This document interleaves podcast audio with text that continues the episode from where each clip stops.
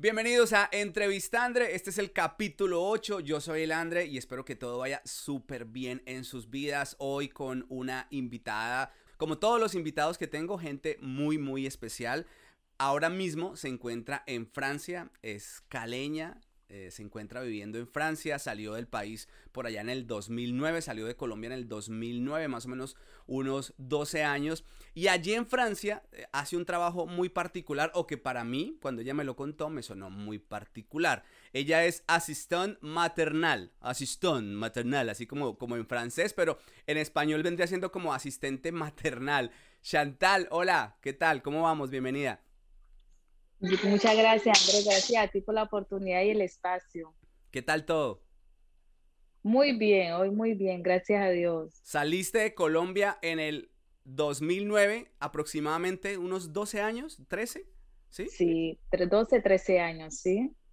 Eh, salí de Colombia eh, hace, sí, en el 2009. Eh, yo me casé con un italiano. Estuve casada siete años con un italiano. Eh, eh, vivimos en Italia, eh, después me separé de él, me fui a vivir a, a Australia, en el cual me fue a estudiar inglés dos años y del cual por cosas de la pandemia vine a Francia y me tocó quedarme ahora en Francia. Vale, pero vamos al principio como siempre. Cuéntame un poco de Colombia, de tu vida en Colombia. Hmm, mi vida en Colombia muy muy buenos recuerdos, mi familia, vivo en una familia grandísima, numerosa, eh, una familia humilde en ese tiempo, fuimos, éramos una familia muy, muy humilde, mi mamá vendió, eh, fue comerciante, vendió toda la vida pescado, chontaduro y pollos, y el cual me inculcó ese legado a mí, que yo vendía también chontaduro, pescado, eh, era una mujer alegre, me acuerdo mi infancia en Colombia muy alegre, muy trabajadora. Un día, eh, pero siempre soñaba de decir, yo no, yo, yo decía mi sueño, como toda niña, que decía que a los 33 años le tenía que haber dado la vuelta al mundo. Toda la vida decía eso, desde que yo empecé a hablar, yo creo que me acuerdo que decía de eso.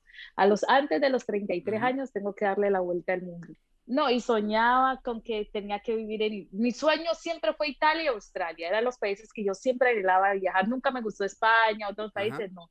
Mi sueño era Italia y Australia, porque me gustaba mucho el italiano y me gustaba mucho aprender el inglés, pero yo no hablaba dudas, hablaba español. Sí. ¿Cómo es eso de, que trabajabas con tu familia vendiendo el chontaduro de niña? ¿O cómo se vende el chontaduro en la calle o tenían un puesto? No, no, mi mamá sí tenía un puesto y yo en cambio, no, yo cogía, mi vida era, mi vida, un día en Colombia mi rutina era levantarme a las 7, a las 6 de la mañana, arreglarme para ir al colegio, llegaba del colegio a la una, cocinar, hacer el almuerzo, mi mamá me, en la noche anterior me cocinaba los chontaduros y a las 3 de la tarde ponía todos los chontaduros en el platón y me iba a caminar 10 kilómetros diarios. Mm, ¿Qué edad tenías en, en ese momento? 12 años. Y ya del colegio, ya hacías el almuerzo en la casa, ayudabas y aparte de todo, trabajabas. Sí, sí, sí. ¿En qué momento arrancas para Australia, que es el primer país donde viajas o para dónde? No, Italia, Italia, Italia. Yo tenía 18, 19 años, 18, 19 años, yo soñaba con viajar, soñaba con irme. Yo veía a todas mis, mis amigas, o sea, mi generación, mis amigas tener hijos, quedarse todas en una pieza, todas juntas, y yo soñé, o y con, con mi amiga que el marido le pegó, que la dejó con el hijo, que no le responde, y yo ya tenía 18 años, yo decía, Dios mío, no es lo que quiero para mi vida, no quiero, quiero romper esos estereotipos de que porque venimos de un barrio pobre, de una familia pobre, tenemos que tener siempre el círculo de, de esa vida. Mi mamá me tuvo a mí a los 13 años, por ejemplo, y yo tenía 18 años, ya no tenía hijos, y para mi familia y para, para la sociedad, para allá, era una cosa que yo 18 años todavía no tenía un hijo. Y, y, yo decía, no, es que yo no quiero un hijo, no quiero marido, no que, quiero salir adelante, quiero superarme, pero no sabía cómo. Entonces, ¿cómo haces para salir del país?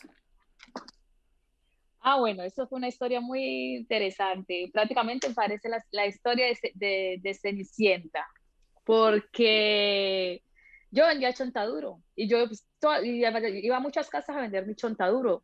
Eh, y un día yo fui a una casa que siempre iba y me trataban, me acogían muy bien. Hola negra, hola, ¿cómo está? Y todo eso. Y esa señora me daba siempre muchos consejos muy bonitos. Me decía, Chantal, tú eres una negra muy bonita, muy hermosa, tienes un carisma, eres una berraca, eres esto, tú te mereces lo mejor. Ella y la hija. Entonces, un día yo dejé unos tiempos de no ir a vender. Y cuando volví, yo le digo, doña Luz Mari y Caterine, me dice, ah, Caterine se fue para Estados Unidos, se casó con una americana y se fue para Estados Unidos. Y yo, ah, ¿cómo así? Yo, Caterine se fue para Estados Unidos. Ay, no. Entonces ella me dice, te voy a darle el contacto de mi hija para que te diga cuál página es y te escriba. En ese tiempo, yo 12 años, 13 años, el internet era carísimo. Era difícil el acceso en Colombia al internet. Entonces yo, ella me dio la página. Sí, Todavía pero ahora es mucho más accesible. Pero, ahora mismo yo yo pagaba la hora 5 mil pesos, 13 años, para una, una muchacha de 18 años que apenas estaba empezando a trabajar, era demasiado. Mucho, sí. Entonces, ¿verdad? Yo me escribí en la página y me mandaba muchas, muchas, este, y en ese conocí un italiano, el que fue mi marido en todo, ahora, en ese entonces, porque estamos separados, pero tenemos una bonita relación, y, y, lo conocí, él vino a Colombia, y me conoció, vino dos veces a Colombia, nos conocimos, él dice que se enamoró desde el primer momento, y nada, y nos casamos, y llegué, y por eso llegué a Italia. ¿Lo conoces a través de la página? Sí de esas páginas de amor y se busca pareja. Sí, sí, en ese tiempo, sí, en ese tiempo esa página se llamaba eh, Meeting. Si no estoy mal, era Meeting o Colombian Copy, algo así era un, yo estaba en una de esas dos páginas, sí, sí. Y él viaja a Colombia, se conocen, hay química, todo, todo perfecto. Sí, sí, sí, una grandísima persona, sí. Y entonces, ¿ahí qué pasa? ¿Se casan? ¿Él te trae? Nos, nos casamos, venimos a Italia, donde su familia, me, su mamá y su papá, él era único, es único hijo, me cogieron como otra hija más, nunca sentí esa falta de Colombia, esa tristeza, me sentí siempre con el corazón en Colombia y roto porque tenía mi familia, pero no me sentí sola nunca porque nunca me hicieron sentir sola. ¿Cómo empiezas entonces tu vida en Italia? ¿Qué te pones a hacer? ¿Te pones a estudiar? Sí, en Italia, no, yo ya estudiaba antes, de cuando él volvió, él me puso a estudiar italiano en Colombia. Mm. Yo ya estudiaba italiano en Colombia y cuando yo llegué a Italia ya hablaba italiano. A Italia, sí, ya hablaba italiano. Eh, empecé a trabajar en el aeropuerto para la American Express. Es, una, es, un, es un banco que se ocupa solo de tarjetas de crédito, la American Express, el cual ahí trabajé siete años en el aeropuerto en American Express. ¿Qué hacías ahí? Eh, me ocupaba de las ventas, como tengo mucho, hablo mucho, tengo eh, buena, he sido comerciante siempre. Yo, mi mamá me mandaba a la una con un platón de chontaduro y a las dos de la tarde ya llegaba con el platón vacío. O sea que tú, si vendías un eh, platón de chontaduro, ¿cómo no, no, ibas a vender una tarjeta de crédito? una tarjeta de crédito, sí, me hacía 100 tarjetas de créditos al mes. Fui la mejor vendedora por muchos años de tarjeta de crédito, me gané todos los precios en la todos los premios en las conventions de, de, por la mejor vendedora. Te puedo preguntar, más o menos eh, para esa época, hace 12 años, ¿cuánto ganabas? Me ganaba en torno de 2.000, 2.200 euros ya. En Italia. Con las provis en Italia, sí. ¿Y era buen billete en Italia en ese momento?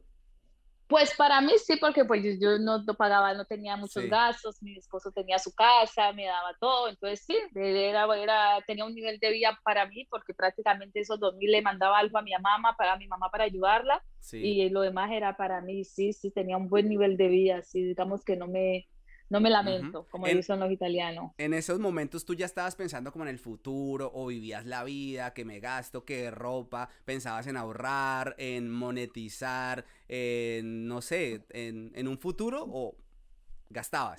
No en, e, no, en ese tiempo sinceramente estaba muy joven, tenía 19 años, había hecho un grupo de amigas latinas en Italia, bailábamos, tomamos. buena ropa de marca, los primeros iPhone los tuve, siempre iPhone, siempre cambiando, porque no tenía gasto, no tenía hijos, mi esposo me daba todo, no tenía que, ah, que tengo que pagar la luz, que tengo que pagar la, el arriendo, ¿me entiendes? Entonces, sí, viví mi vida muy, y de no tener nada, de encontrarme a tenerlo tanto y tenerlo todo, sí, un poco me uh en confusión. O sea, siempre te dedicaste a trabajar y en ese tiempo no, en el tiempo de, que estuviste en Italia, no estudiaste.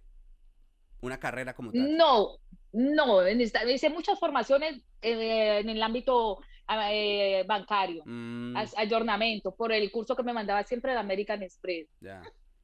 ¿Y ahí en Italia duras cuánto tiempo? En Italia duro eh, ocho, nueve años. ¿Y arrancas para dónde?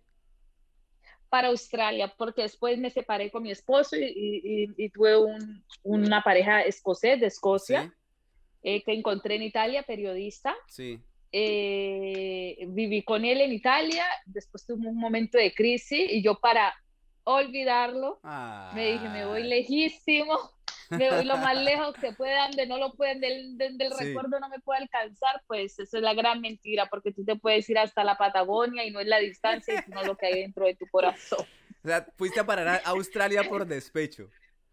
Por despecho. Bueno. Sí, una, una, una tusa. Sí, ¿cuánto duraste en, Australia? Dos años, pero no, me fui dejar, por esa tusa, pero desde al, otro día estar en Australia volví, me fueron dos años que, o sea, que me fui, pero que nunca nos dejamos, porque yo venía siempre, venía tres veces al año a, Australia, París, porque en ese tiempo él ya se había transferido para Francia. O sea que, espera, explícame algo ahí, y no quiero que esta entrevista se convierta como en, como en una historia de, de chismes amorosos, pero tú te vas, tú te vas despechada para Australia, pero sigues con esa persona. Ay, no, no. Sigo con él, sí. Bueno, ¿y en Australia qué te pones a hacer en el tema laboral o cómo haces? Bueno, yo llegué en Australia que no sabía decir ni hello, nada de inglés, nada. Llego a Australia, me recibe un amigo, el cual a los tres días ya estoy trabajando en un restaurante italiano por el hecho que yo hablaba italiano, entonces tenía la familiaridad italiana, eso me ha abierto, aunque sí, mira, te voy a abrir un paréntesis aquí, aquí eh, que el italiano se habla solo en Italia, pero a mí personalmente, que, he vivido en cuatro países en el mundo, te digo que el italiano me ha abierto las puertas en todo. Si yo no supiera el italiano, no fuera hecho todo. El italiano me ha barrido el camino prácticamente, sí, siempre. Entonces llegas a trabajar en un restaurante italiano allá en, en Australia. Italiano, Australia, sí, trabajo en un restaurante italiano. Después me pongo a trabajar en otro restaurante italiano y después ya me voy a trabajar al aeropuerto, al duty free del aeropuerto. Duras dos años allá. ¿Qué tal fue la experiencia en, Australia? La mejor de mi vida, la más linda. Aprendí inglés, me sentí súper orgullosa de mí, de lo que había logrado, de tener un cartón con un inglés upper intermedio, eh, de, de una muchacha que hace unos años atrás, si le hubiera dicho, tú vas a hablar inglés, italiano, yo te miraba como decir, tan loco. A, a, hablar ya tres idiomas. Me sentía súper, súper, súper orgullosa de mí, de, saber que no me quedé en la calle. Bueno, entonces estás en Australia y de nuevo te regresas para Italia. Llega la pandemia cuando en Italia estaban los famosos camiones llenos de muertos, en Europa todo el mundo estaba encerrado, en Australia como si nunca fuera existido, no había nada, no pasaba absolutamente nada, la vida era normal. Pero entonces yo, vivía la realidad de Italia, de, de, de, Australia, no de Italia ni de Francia, al que yo me vengo de vacaciones confiada porque en Italia, en, en Australia, cada cuatro semanas, cada ocho semanas tienes, eh, tienes dos semanas de vacaciones. Entonces yo tenía, Porque, cada ocho semanas de colegio, porque en Australia, te, te digo, te explico una cosa, en Australia funciona así, que tú entras con una, una, una, visa de estudiante, mm. pero tu visa no depende a tu trabajo. Yo puedo tener vacaciones en el trabajo, pero yo no puedo dejar Australia si estoy estudiando. Mi visa depende del colegio. Si el colegio no me da vacaciones, yo no puedo salir de Australia. Ah, ya entiendo, ya entiendo, ya entiendo. Yo puedo estar en vacaciones del trabajo, pero si, si estoy estudiando, no, me cancelan la visa. Entonces tenía vacaciones del trabajo, pero también del colegio. Bueno, Cenicienta, entonces te regresas de Australia por amor otra vez. Si estaba todo tan bueno allá. Estaba todo perfecto. Decía, de aquí no me saca ni, de aquí no me saca ni la muerte porque el espíritu me devuelve. Pues, mija, el espíritu del coronavirus me devolvió porque me vine y a los tres días de haber llegado aquí, Australia anuncia que va a cerrar sus puertas por tres años casi. Y quedó mi vida allá, todo, todo, todo. Mi vida se paró. ¿Qué dejaste allá? tuve que volver aquí.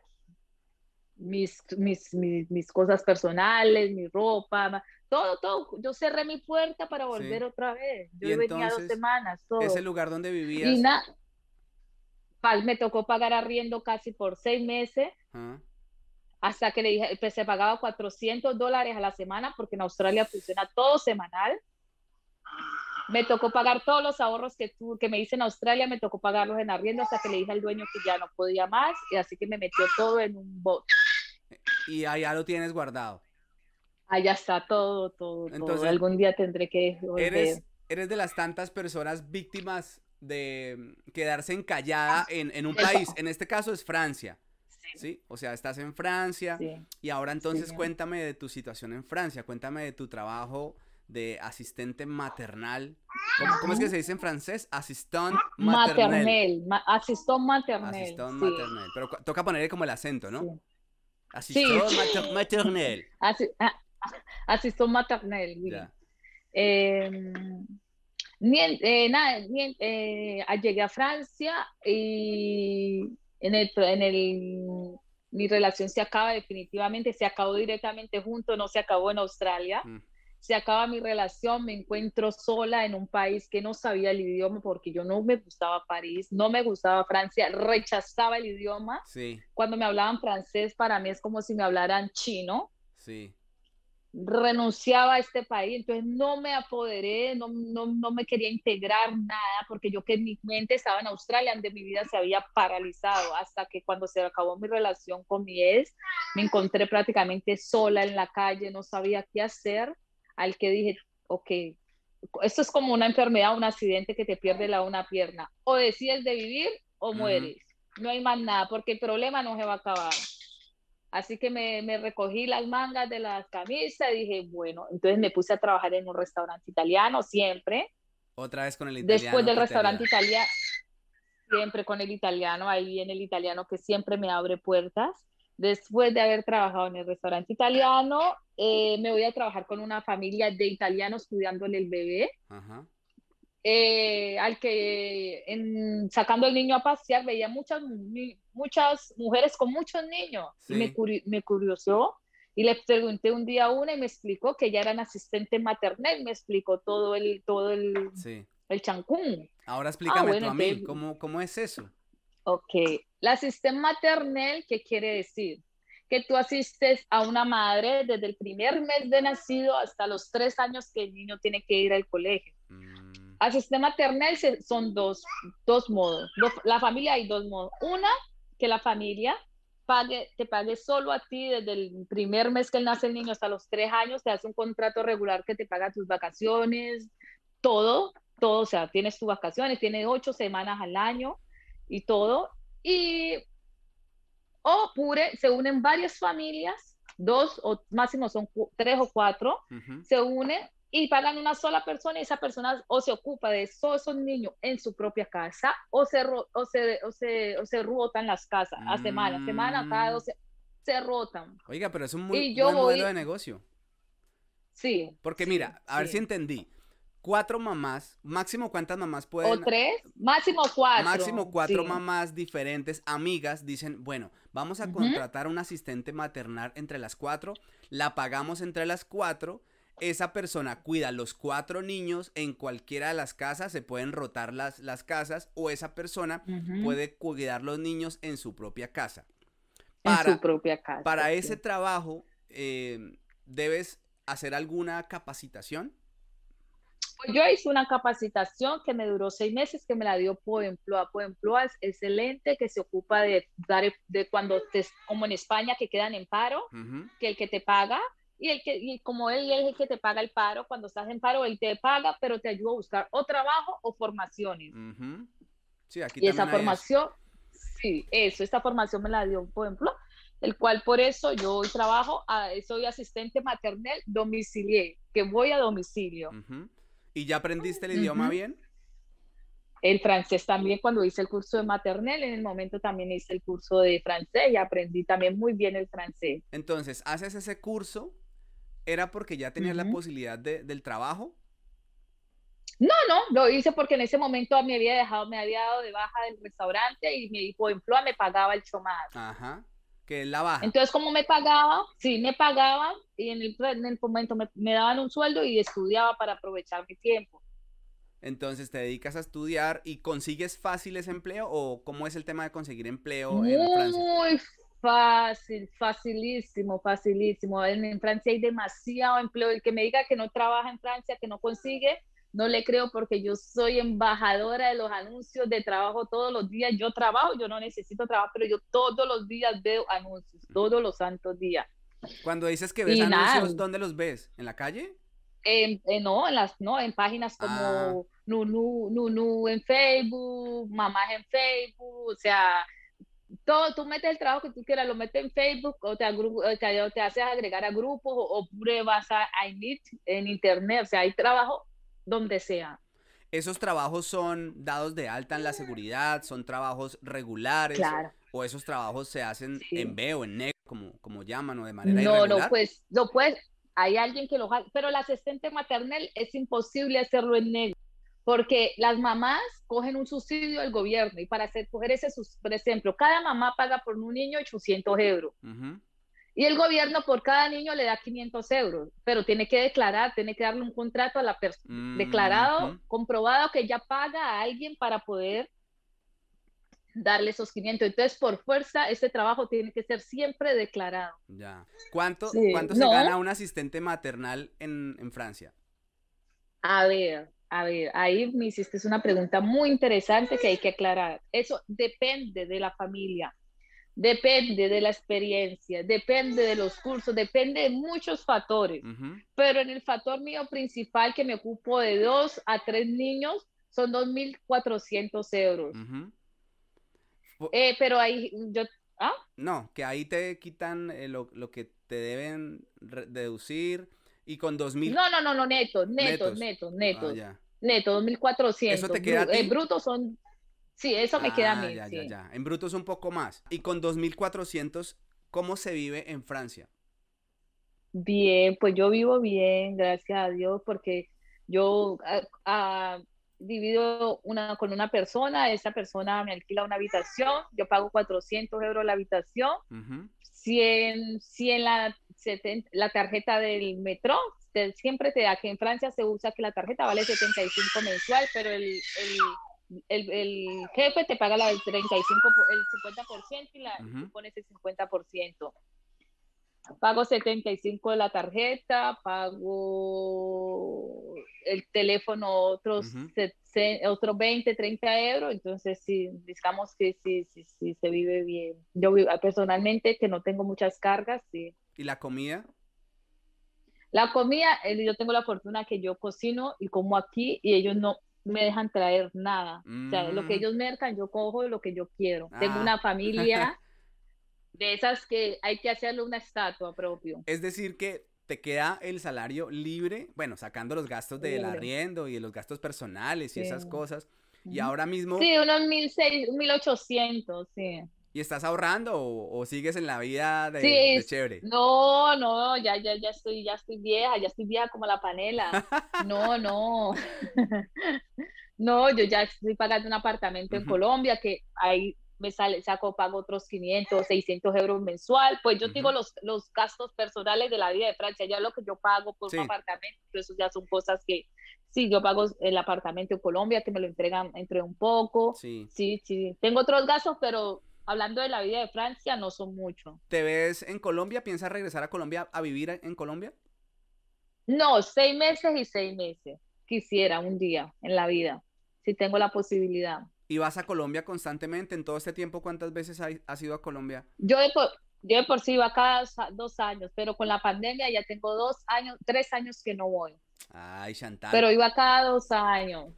Chantal, pues muchas gracias por recibirme, muchas gracias por dedicarme parte de tu tiempo. Siempre termino las conversaciones con mis paisanos preguntándoles o pidiéndoles un consejo, porque es lo que a mí me preguntan mucho, me, siempre me dicen que les dé un consejo a toda esa gente que tiene como proyecto de vida cambiar de país, migrar, salir de Colombia, salir de Sí. un país de Latinoamérica. ¿Cuál es ese consejo que tú le das a esas personas que están pensando, que están con ese proyecto, que todavía no lo han hecho, Ok. que están a punto de salir, ¿qué recomendaciones les haces tú? Ujú.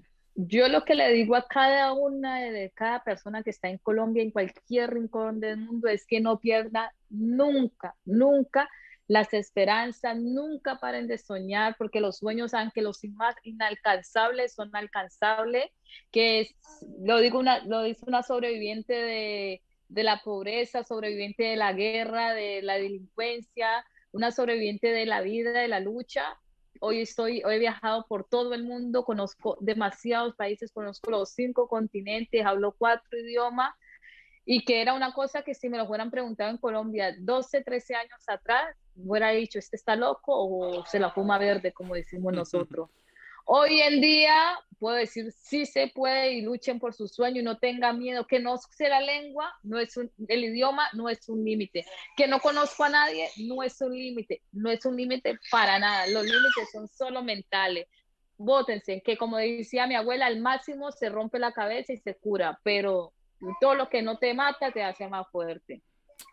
Chantal, pues muchas gracias, te envío un abrazo, espero algún día poder conocerte personalmente, visitarte en, Francia, que me des allá por lo menos cuando quieras. Que me recibas en un sofá al menos. Gracias a ti por darme esta, este espacio, esta posibilidad de poder contar mi historia y que de pronto puede servirle a alguna persona en el mundo, no sabemos, y que gracias por todo y que eres un ser humano increíble y que bendigo tu profesión y el labor que estás haciendo por cada persona. Amén. Un abrazo, Chantal. Un abrazo para ti, André. Que Dios te bendiga a ti, a toda tu familia. Chao.